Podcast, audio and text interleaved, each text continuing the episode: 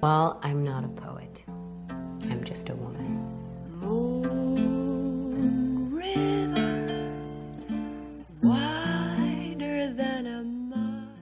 Buenas y bienvenidos a un nuevo episodio de Hanging at Tiffany's, en el cual por fin vamos a hablar del universo cinematográfico de Marvel. La verdad es que hace muchísimo quería hacer un episodio al respecto, pero no encontraba la forma, no sabía por dónde encararlo porque es muy amplio y no sabía si meterme a hablar de las películas en orden cronológico, hablar de los personajes, de las fases. Estaba como muy en duda y hace poco salió Black Widow y dije, ¿por qué no? ¿Por qué no honrar a Natasha Romanoff y hablar de, de ella que nos debían una película hace muchísimo tiempo y dije, sí, voy a hablar de Black Widow. Y no voy a hablar específicamente de Black Widow, la, o sea, la película. Eh, voy a tratar de hacer lo de hacer esto sin spoilers. Porque me quiero enfocar más en su trayectoria como personaje desde que apareció hasta ahora. Y me quiero enfocar en el female gaze y el male gaze. Y hablar un poco de cómo se está, se está tratando esto en el universo cinematográfico de Marvel. Así que sin más preámbulo los dejo con el episodio de hoy y espero que lo disfruten muchísimo.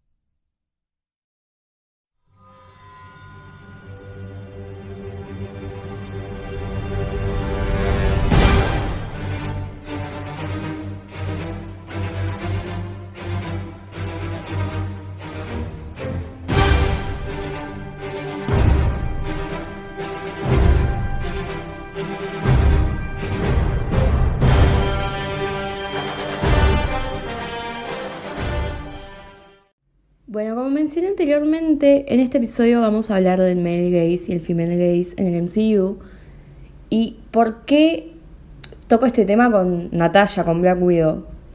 Primero que el female gaze es un concepto teórico dentro del cine feminista para referirse a la mirada de la cineasta, de las mujeres en el detrás de cámara, digamos, en, el, en la producción de la película, en el guion, en la dirección hace referencia a eso.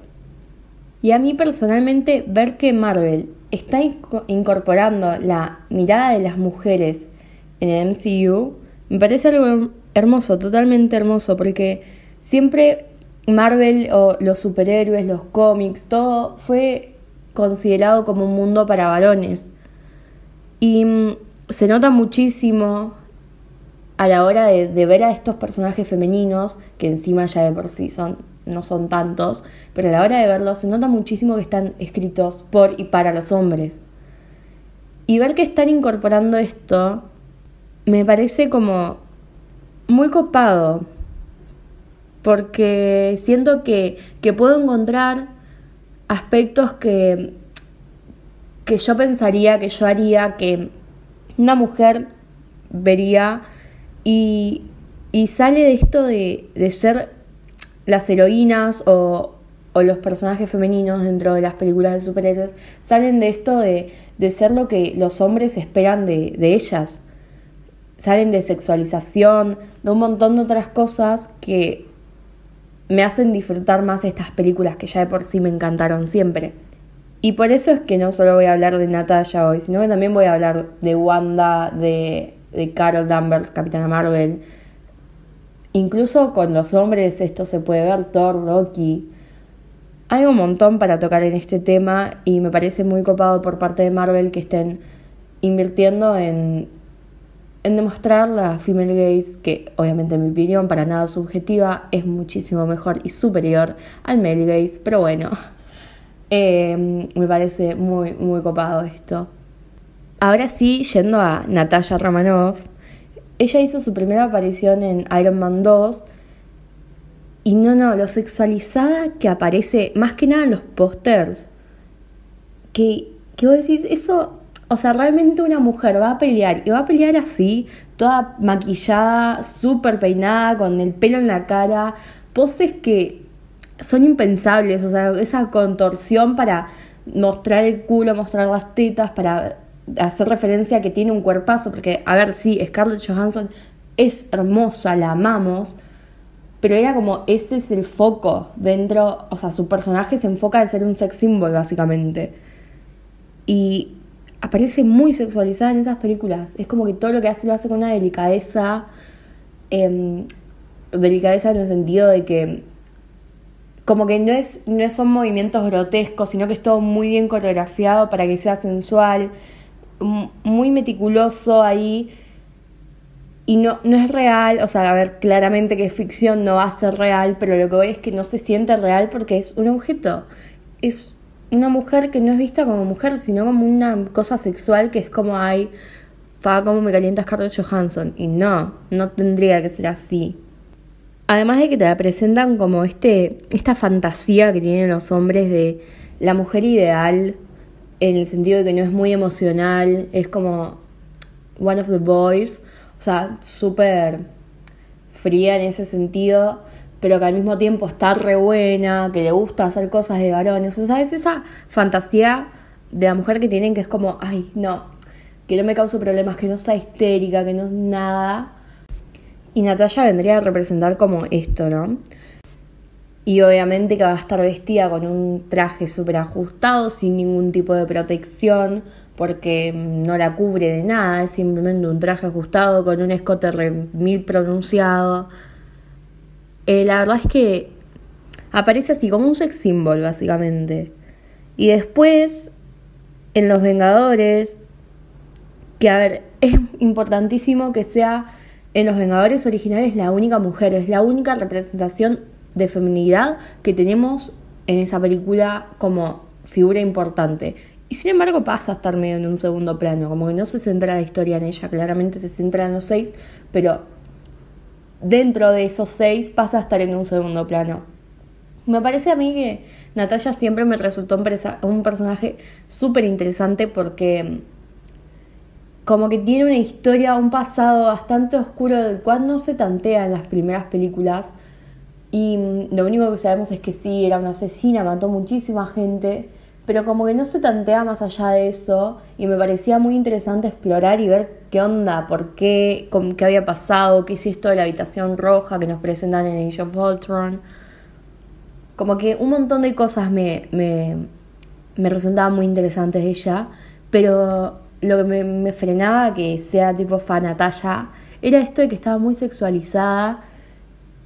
Y mm, en Los Vengadores me pasó que había una escena que mm, yo dije, bueno, puede cambiar la cosa, porque claro, demuestran como que es más que un cuerpo bonito, una cara bonita, que es inteligente la loca y sabe una banda. en esta escena que está con Loki y mm, le saca información como hablándole simplemente como que no tiene que ir y mostrar el escote o chamullárselo para que le dé información, sino que se hace como la que le está compartiendo una historia personal y él cae y le dice, ah, bueno, sí, el monstruo lo tiene acá, voy a liberar a Hulk. Y ella, ah, bueno, querías hacer eso, listo, me voy y se lo cuento al resto. Y me parece como, como que ahí yo dije, bueno, a ver qué hacen. Y nada, y después sigue igual, tipo después es Age of Ultron, que como dije, muestran quizá esto de la habitación roja, pero no, no transgreden esa línea, o sea, como que es un, está muy dejada atrás. Y mm, me, me pasa con Natalia de Fotron que siento que fuerza muchísimo un interés romántico en ella y en los otros protagonistas no. Por ejemplo, esto de que ahora la quieren poner con Bruce Banner y de que eh, ella es como que se chamulla a todos, tiene tensión sexual con todo el mundo.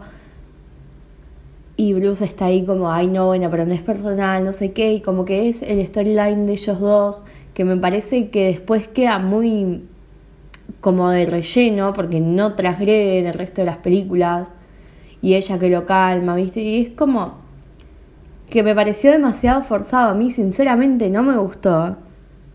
Y no me gusta esa pareja, porque me parece como muy... Era necesario realmente, o sea, entiendo que... A ver, los hombres también tienen intereses amorosos. Está Jane Foster, está Pepper, está Peggy, después Sharon. Es como que tienen intereses amorosos, pero como que hicieron de eso su storyline cuando podrían haber ido por esto de, che, me acaban de mostrar un trauma. Y no sé, lo sentí desaprovechado. No me gustó. Sinceramente no me gustó para nada. Además de que en Age of Ultron está esta escena en la que ella habla con Bruce y le dice tipo, vos no sos el único monstruo porque a mí me esterilizaron y no puedo tener hijos.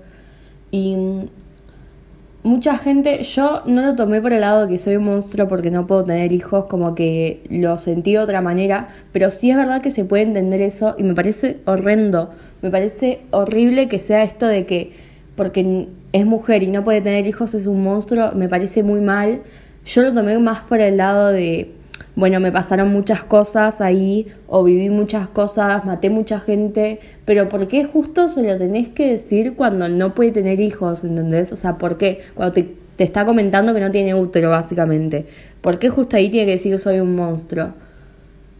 Como que me pareció horrible esa escena, horrible totalmente, no me gusta porque siento que da a entender eso a pesar de que, porque leí en varias justificaciones que era esto de que no, porque es asesina, porque era, porque era asesina, porque todo esto que lo escuchamos 20 mil veces, pero es, bueno, hay un montón de momentos en los que vos podés hacer que ella se sienta mal por eso, o que sienta que no lo es eh, que no es lo suficientemente buena porque mató a mucha gente, pero no justo en el momento en el que te está diciendo que no puede tener hijos, porque lo hace sonar como que las mujeres para lo único que sirven es para tener hijos.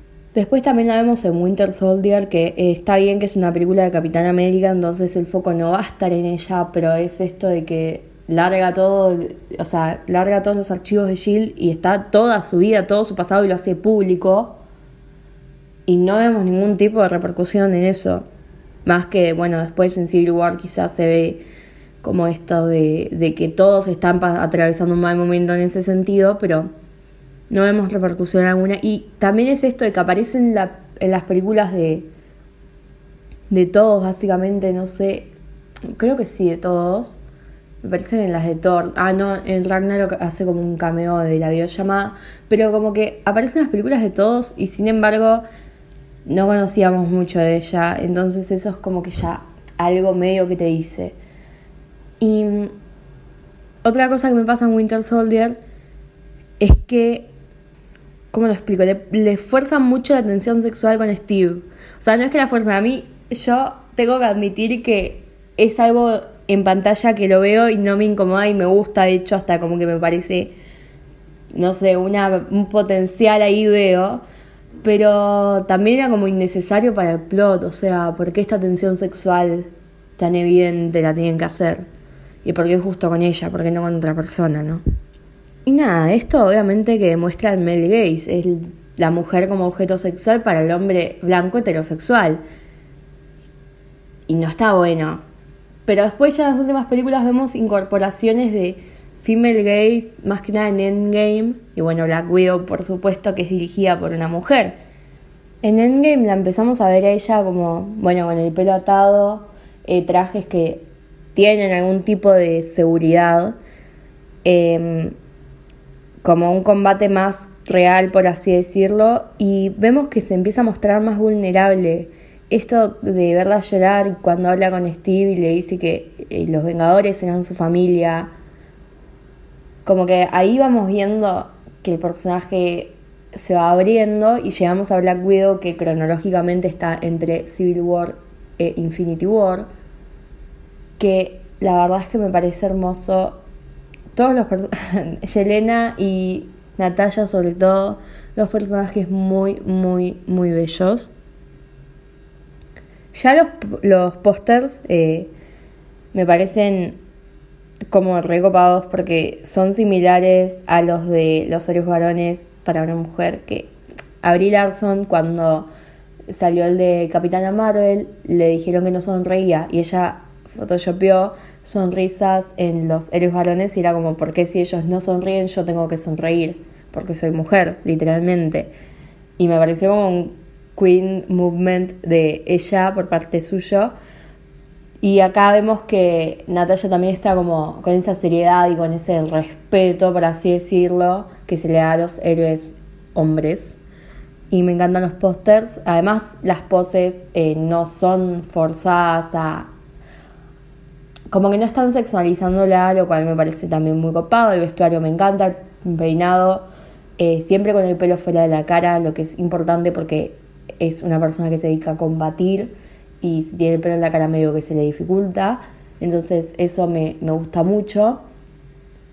Y como imponente, me encanta.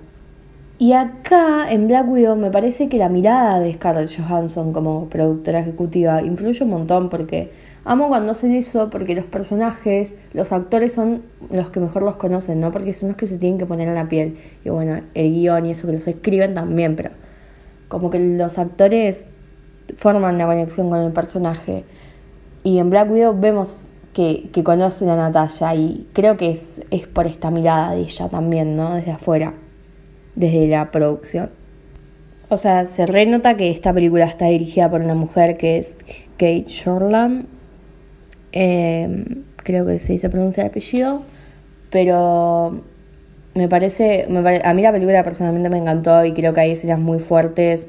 Eh, la introducción me parece que, que genera el impacto que tiene que generar. Me parece una introducción muy buena, muy, muy buena, excelente. Eh, que es como que te muestra esta empatía para con las mujeres, tipo, sí, es algo que no digo que, mm, o sea, lo atraviesa todo el mundo, ¿no? Pero como que muestra esto de... Como que Black Widow lucha contra esta sexualización o contra esto de ver a la mujer simplemente como un objeto y me parece que lo logran poner en la película muy bien y de manera muy acertada. Eh, y que lo cuenta bien, y es porque está contado desde el punto de vista de mujeres, y no me voy a cansar de decirlo, que si esta película la hubiese dirigido un hombre no hubiese sido lo mismo.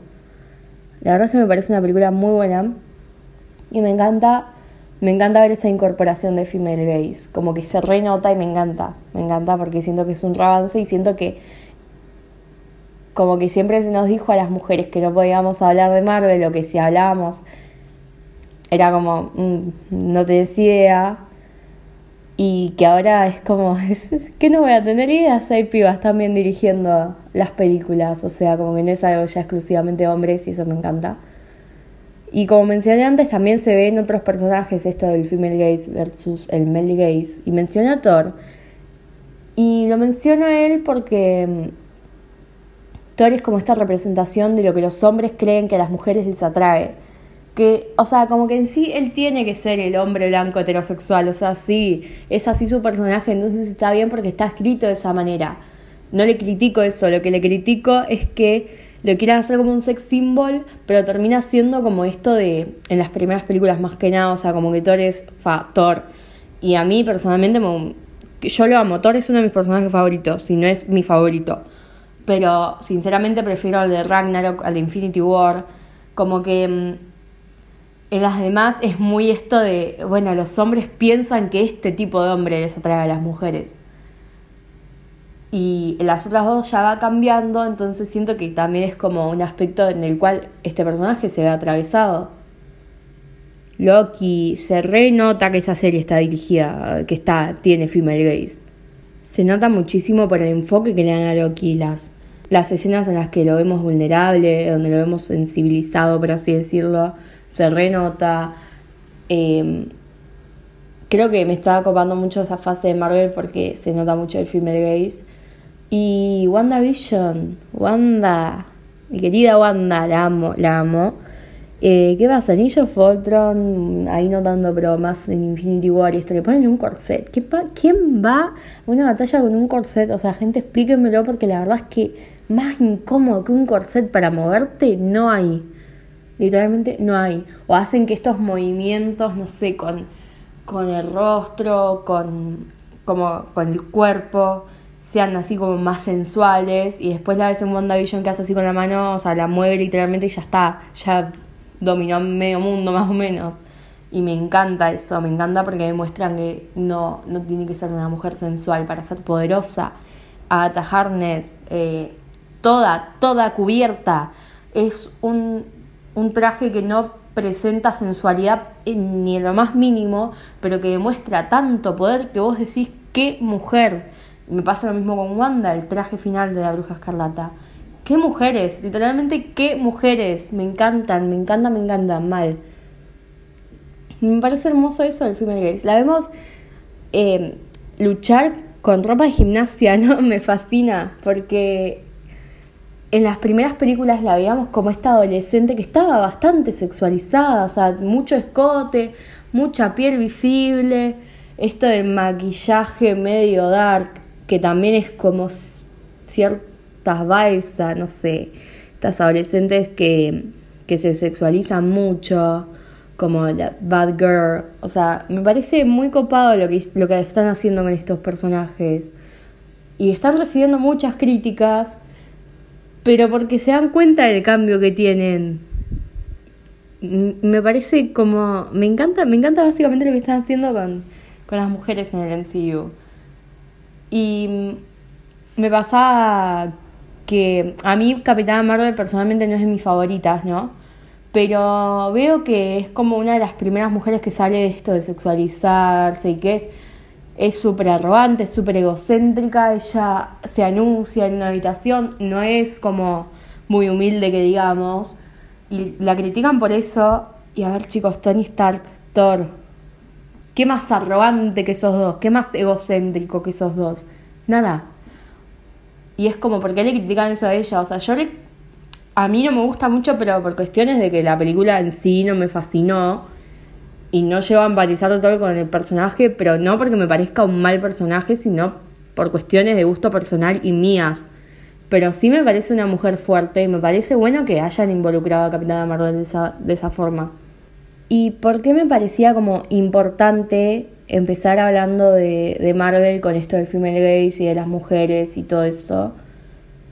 Y es básicamente la respuesta a esto es porque soy mujer y porque Muchas veces me he encontrado en situaciones en las que dije, ay, me gusta Marvel adelante de hombres y me han dicho, a ver, decime qué dijo Tony Stark en la segunda película del minuto 32 y vos como macho ni vos sabes eso, tipo literalmente, ¿qué te tengo que demostrar yo a vos? ¿Qué te tengo que probar yo a vos? Si te digo que me gusta, me gusta y punto, y estoy en todo mi derecho que me guste esa película. Y últimamente veo que muchas mujeres que hablan de Marvel en sus podcasts, en sus videos de YouTube, en TikTok, reciben muchas críticas por parte de los hombres por esta cuestión de que hay, ¿cómo vas a ver eh, Marvel desde los ojos de una mujer? O sea, a ver, date cuenta, Black Widow tiene que estar sexualizada porque en los cómics y porque se escribió así, es como, no, porque esto es otro universo, o sea, está bien, siguen cosas de los cómics, pero es un universo aparte que convive con los otros universos del MCU. Y me parece como como interesante abrir eh, esto de, de, empezar a hablar de Marvel en el podcast, me parece interesante abrirlo con el female gaze que se está incorporando de a poco, porque también en sí es como lo que, desde el punto de vista de que yo veo estas películas desde el punto de vista femenino, y me parece muy importante que Marvel también lo esté incorporando, porque siento que se va perdiendo esto de, a ver, decime qué dijo Tony Stark en el minuto 32 para demostrar que realmente te gusta Marvel.